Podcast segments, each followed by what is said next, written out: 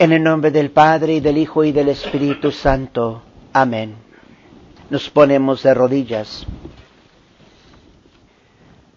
Oh amado niño Dios, mi querido Redentor, ya que has bajado del cielo para entregarte a mí mismo, ¿qué más buscaré, ya sea en el cielo o en la tierra, además de ti, que eres mi bien soberano, mi único tesoro? El paraíso de almas. Sé tú entonces el único Señor de mi corazón, poséelo por completo, que mi corazón obedezca solamente a ti y busque complacer solo a ti, que mi alma ame solamente a ti y que tú seas su único deseo. Que otros se esfuercen y disfruten de los bienes y fortunas de este mundo.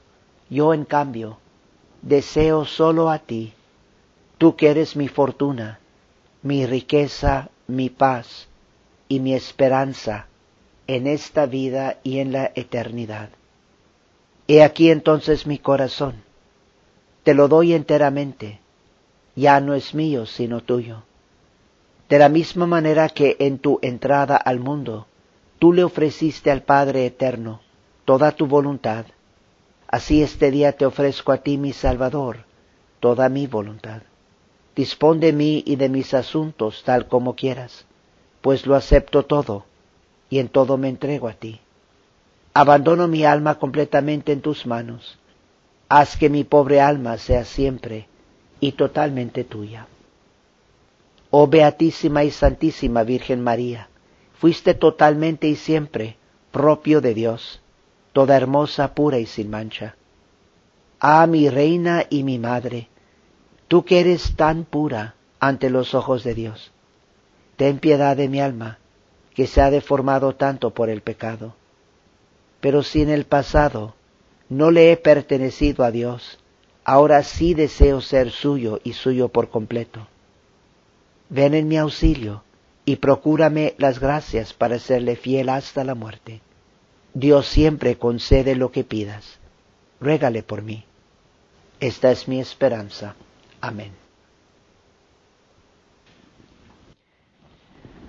Hoy es el segundo domingo después de Epifanía. Entonces seguimos ahorita en el tiempo de Navidad y Epifanía. Es muy importante que estemos conscientes de esto. Seguimos viviendo este tiempo de Navidad y Epifanía y hay que entonces vivir según este misterio de Cristo. Esto vale siempre para nosotros como los católicos. Debemos de estar viviendo según el misterio de Cristo. ¿Cómo estamos celebrando el misterio de Cristo como católicos? Ahorita seguimos celebrando la Navidad y Epifanía. Hay que estar conscientes de esto. Una de las razones es porque hay gracias especiales, gracias que son específicas a la Navidad y Epifanía que Dios nos ofrece. Hay que entonces, de parte nuestra, estar pidiendo por estas gracias. En particular, una gracia muy especial que Dios nos ofrece durante la Navidad y Epifanía es la gracia de amar al niño Dios, de amar a Jesús con todo el corazón y sobre todas las cosas. El amor a Dios, que uno podría decir, pues es lo más fundamental. Y es una gracia muy especial que Dios nos ofrece durante este tiempo de Navidad. Es impresionante cuando uno se pone a rezar las oraciones compuestas por San Alfonso María Ligorio, las oraciones propias de Navidad, y él está pide y pide y pide por esta gracia de amar al niño Dios. Nomás recuerden, acabo, ah, comenzamos con una oración de San Alfonso Ligorio. Vuelvo a citar parte de esa oración. Él reza, oh amado niño Dios, mi querido Redentor, sé tú el único Señor de mi corazón. Poséelo por completo. Que mi corazón obedezca solamente a ti. Y busque complacer solo a ti. Que mi alma ame solamente a ti y que tú seas su único deseo. Y entonces lo que nosotros debemos estar haciendo en este tiempo de Navidades, hay que pedir por esta gracia, así como lo está pidiendo San Alfonso Ligorio. Nosotros debemos de estar también pidiéndole a el niño Dios, sé tú el único Señor de mi corazón. Posee mi corazón por completo. Y tú pidiéndole al niño Dios, con tu fe, con tu fervor, que mi alma ame solamente a ti y que tú seas su único deseo. Reflexionen. ¿Cuántos católicos, cuántos de nosotros los católicos realmente hemos estado pidiendo por esta gracia durante el tiempo de la Navidad? A tomar otro paso. No nomás es pedir por la gracia de amar al niño Dios, sino el misterio de la Navidad y por eso se extiende por estos 40 días, 25 de diciembre hasta el 2 de febrero. Qué bueno que aquí tenemos el árbol, pesebre, todo lo de Navidad, sigue siendo Navidad. Y allí vemos, cada año digo esto, pero es importante decirlo, que es tristísimo. Andamos viviendo en un mundo que piensa que ya pasó la Navidad, no ha pasado la Navidad. 19 de enero, ¿qué es hoy? tiempo de Navidad, tiempo de Epifanía. Hay que profundizar en este gran misterio del el verbo hecho carne. Y entonces, el misterio de la Navidad también nos enseña lo que significa amar a Jesús. No nomás es tú y yo decir, ah, nosotros amamos al niño Dios. Qué chulo el niño Dios, lo amamos mucho. No, ¿Qué significa? Y una de las grandes enseñanzas de la Iglesia Católica, y lo ven otra vez en la misa de hoy, repasen el comienzo de la misa de hoy del introito, y es adorar, adorar a Dios, adorar al niño Dios. Esto se sigue repitiendo y repitiendo, especialmente ahorita, el tiempo también de Epifanía, que es lo que hacen los Reyes Magos vienen desde el oriente, vienen desde muy lejos a adorar al Señor. Venimos del oriente, esto es el gran lema de los reyes magos, venimos del oriente a adorar al Señor. Vienen a adorar. ¿Y cómo es que adoran? Ofreciendo sus regalos, pero noten que toda la Navidad es de adoración. Los ángeles adoran al niño Dios, los pastores adoran al niño Dios, la creación adora al niño Dios, los animales, en los cielos, la estrella, la estrella en el cielo. Y en particular, nuestros ejemplos más grandes de adorar al niño Dios son los Reyes Magos y la Santísima Virgen María, San José también pero hoy nomás rapidito me enfoco en los Reyes Magos y en la Santísima Virgen María. ¿Qué es lo que están haciendo ellos durante la Navidad? Adorando al Niño Dios. Y por eso recuerden, los Reyes Magos ofrecen oro, incienso y mirra. La conexión que tenemos que nosotros hacer es amar a Jesús es ofrecerle oro, incienso y mirra. Ojalá que todos ya sepan el significado de esto. Ya lo he dicho en los años pasados, lo vuelvo a repetir para los que se han olvidado. No hay que, esto no podemos olvidarnos de esto. Esto es fundamental a lo que significa amar a Jesús. Tómelo con seriedad. La Navidad, Dios a través de la Navidad nos está enseñando lo que significa amar. Como les digo, no nomás es alguien decirlo o lo que yo siento en mi corazón. Nuestros corazones son débiles, nuestros corazones son volubles, nuestros corazones están muy apegados a lo mundano. Y entonces, ¿qué significa amar? Oro, incienso, mira, el oro. Es ofrecerle a nuestro Señor Jesucristo nuestro amor, el incienso, nuestra oración, la mirra, la mortificación de la carne. Y esto es lo que significa amar y adorar a Jesús. De realmente todos los días estarle ofreciendo mi amor, amarlo a Él sobre todas las cosas. Y les he dicho esto también en el pasado. Ustedes pueden medir eso nomás mirando cuánto tiempo dedico. No nomás decir yo amo a Jesús. ¿Cuánto tiempo dedicas a Él? ¿Y cuánto tiempo dedicas a otras cosas, a otras personas? Ya sea el trabajo o el entretenimiento, la escuela, lo que sea. Ofrecerle nuestro amor, ofrecerle nuestra oración, el incienso, ofrecerle la mortificación de la carne, mira mirra. Y rapidito, ahorita nomás, la Virgen Santísima, ¿qué ejemplo nos da ella de lo que significa amar y adorar al niño Dios? ¿Qué está haciendo ella? un versículo del Santo Evangelio de San Lucas, Lucas capítulo 2, versículo 19. Este versículo ya se ha repetido varias veces en los evangelios de este tiempo de Navidad. No nomás una vez, sino repetidamente hemos escuchado este evangelio. Lucas 2, 19 cita, María por su parte guardaba con cuidado todas estas cosas, meditándolas en su corazón. Fin de cita todos los acontecimientos de la Navidad, todos los signos que se están ofreciendo al niño Dios de adoración y también, también los que lo están persiguiendo.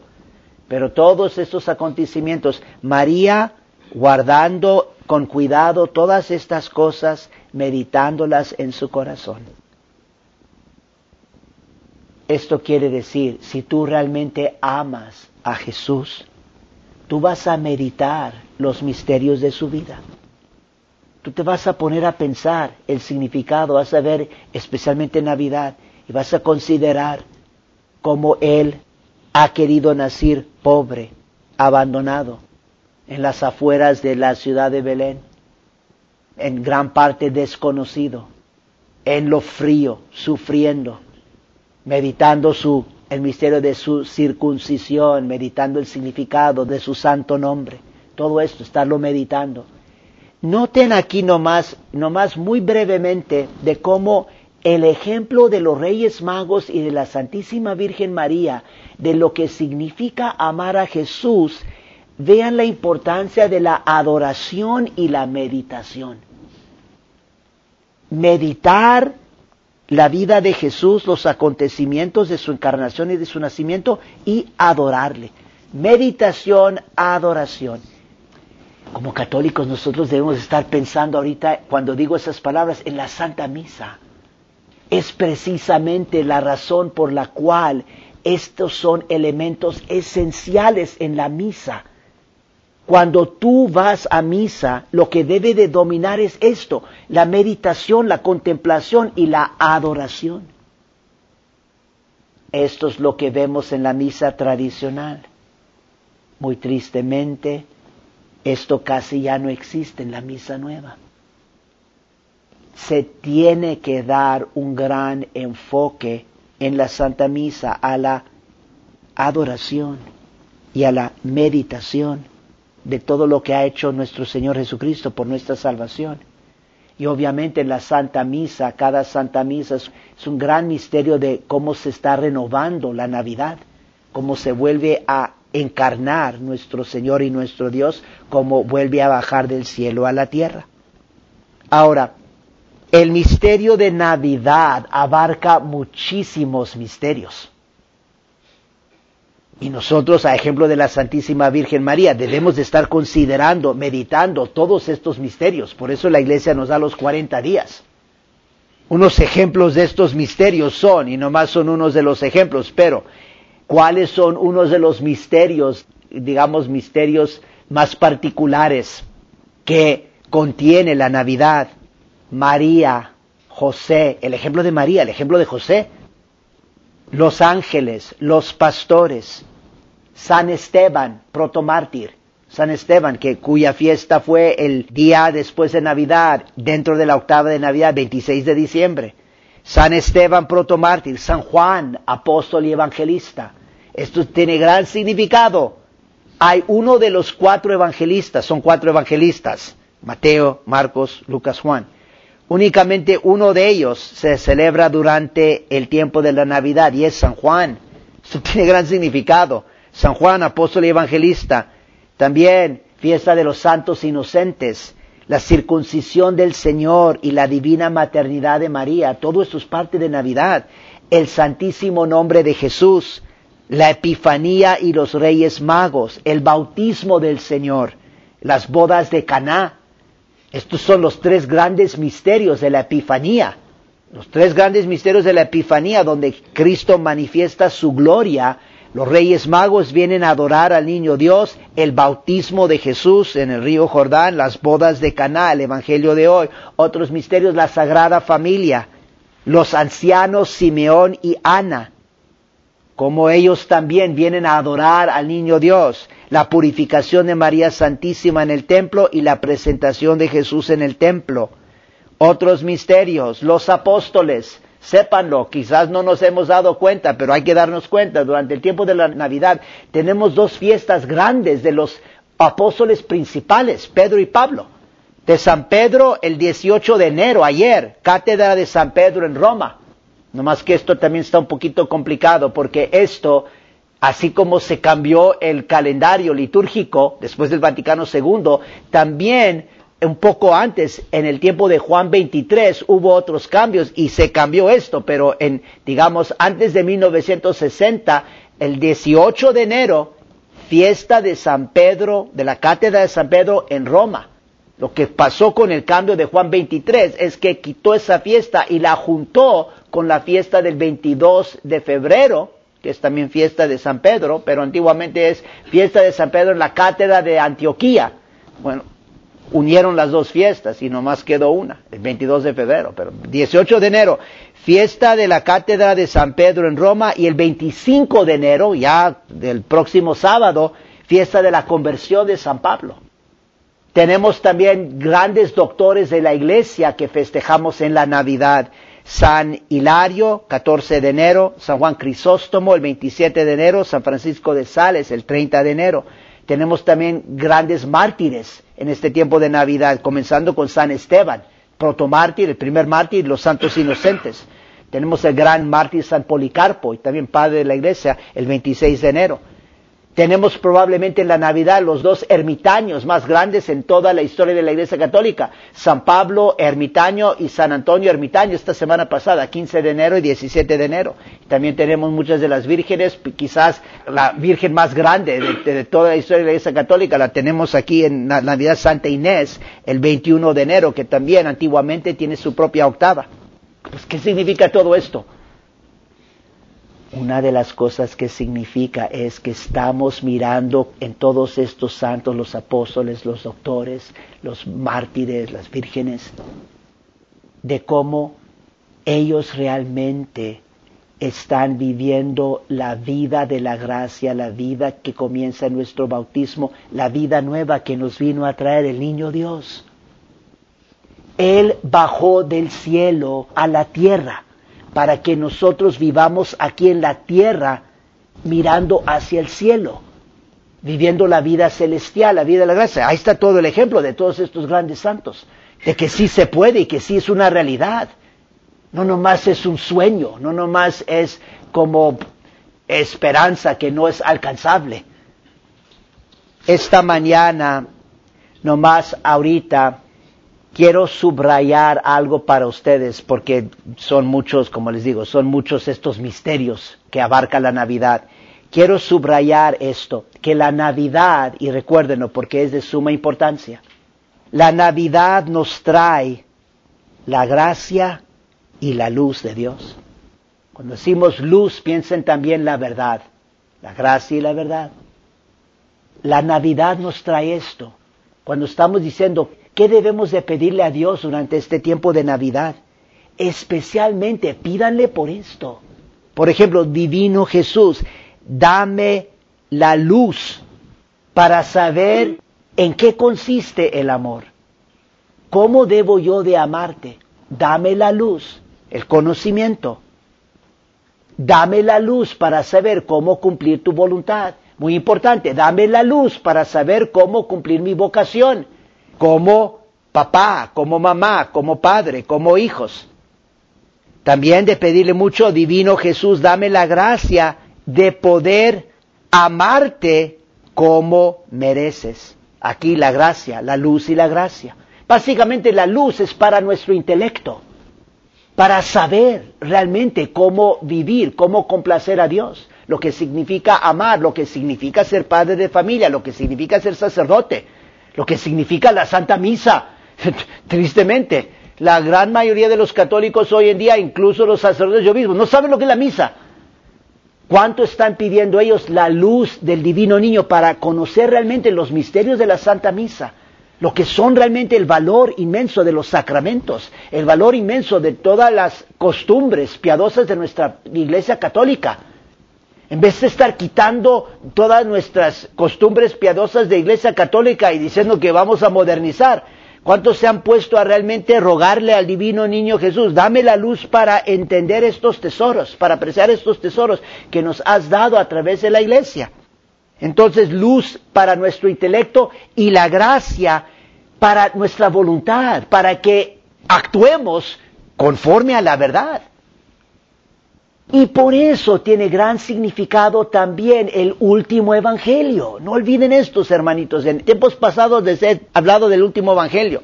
Hay que también seguir tratando siempre este tema, porque el último evangelio es muy probablemente el pasaje más grande de toda la Sagrada Escritura. Juan capítulo 1, versículos 1 al 14. ¿Y de dónde viene este evangelio? De la Navidad. De la Navidad. Este es el Evangelio que se proclama en Navidad. En Navidad, no olviden esto, hay tres misas de la Navidad, la misa de medianoche, la misa de la aurora y la misa del día. Cada misa es diferente, tienen diferentes evangelios, pero el evangelio de la tercera misa, de la misa del día de Navidad, es el último evangelio. Juan capítulo 1, 1 al 14. Y noten el significado, este evangelio que es de la Navidad, es el Evangelio que se está proclamando todo el año, en todas las misas católicas, en el último Evangelio. ¿Y cuál es el último versículo de ese Evangelio? Cita, y hemos visto su gloria, gloria como de unigénito del Padre, lleno de gracia y de verdad. Gracia y verdad luz, luz y gracia, lo que les acabo de decir. Esto es lo que nos trae la Navidad y hay que estarle pidiendo al Señor por estas gracias de la luz y de la verdad. Lo último es esto.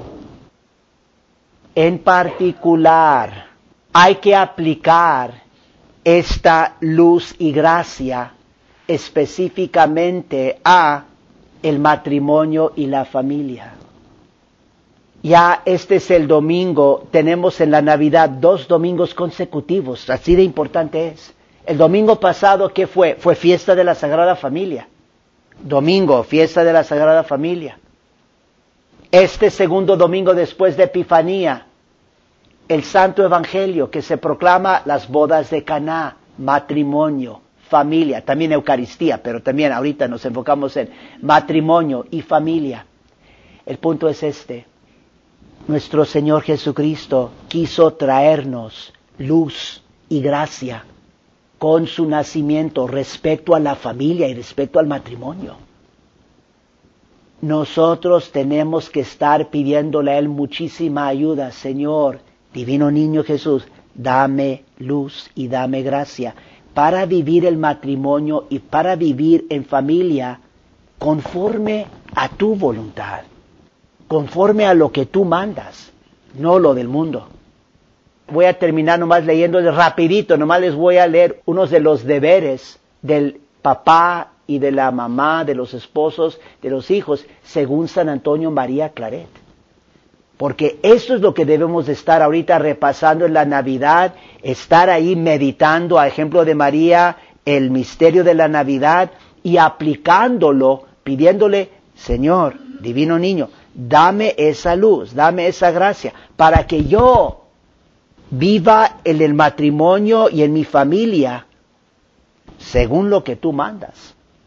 Aquí hay mucho que podemos profundizar, pero nomás les voy a leer en unos dos minutos aquí lo que dice San Antonio María Claret. Él dice, obligaciones de las cabezas de familia, es decir, los padres de familia. Mantener la familia según el propio Estado. No disipar la hacienda en juegos ni en vanidades. Vigilar sobre las costumbres de sus hijos y dependientes.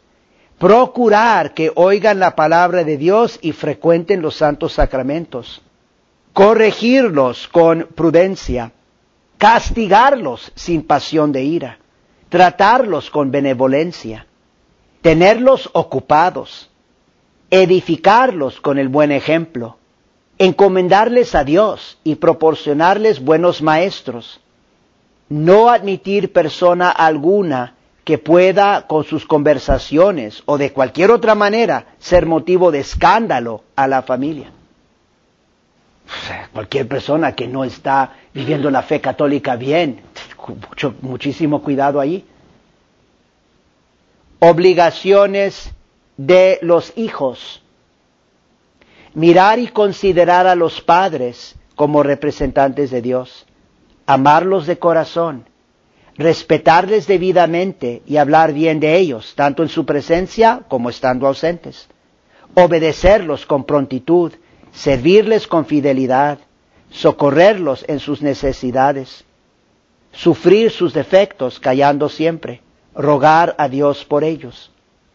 Obligaciones de los maridos, amar a la mujer como Jesucristo a la iglesia, no despreciarla porque es compañera inseparable, dirigirla como a inferior, tener cuidado de ella como guarda que es de su persona, mantenerla con decencia, sufrirla con paciencia, asistirla con caridad, corregirla con benevolencia, no maltratarla con palabras ni obras, no hacer ni decir cosa alguna delante de los hijos, aunque pequeños, que pueda hacerles motivo de escándalo.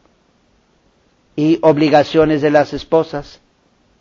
Apreciar al marido, respetarlo como a su cabeza, obedecerlo como a superior, asistirlo con toda diligencia, ayudarlo con reverencia, contestarle con mansedumbre, soportar con paciencia sus defectos, cooperar con el marido a la educación de los hijos. Y finalmente obligaciones de los jóvenes, asistir a la doctrina, respetar a los ancianos, evitar las diversiones peligrosas, huir de la ociosidad y compañías sospechosas, no retirarse tarde de noche, mortificar el propio cuerpo, evitar enamoramientos, canciones profanas, etcétera, rogar a Dios y tomar consejo de hombres prudentes para acertar el estado que se debe tomar. Muy brevemente aquí ejemplos de la luz que nos viene de Cristo y su iglesia y que nos viene de la Navidad, de cómo nosotros somos llamados a vivir la vocación al matrimonio y también como familia católica. En el nombre del Padre, y del Hijo, y del Espíritu Santo. Amén.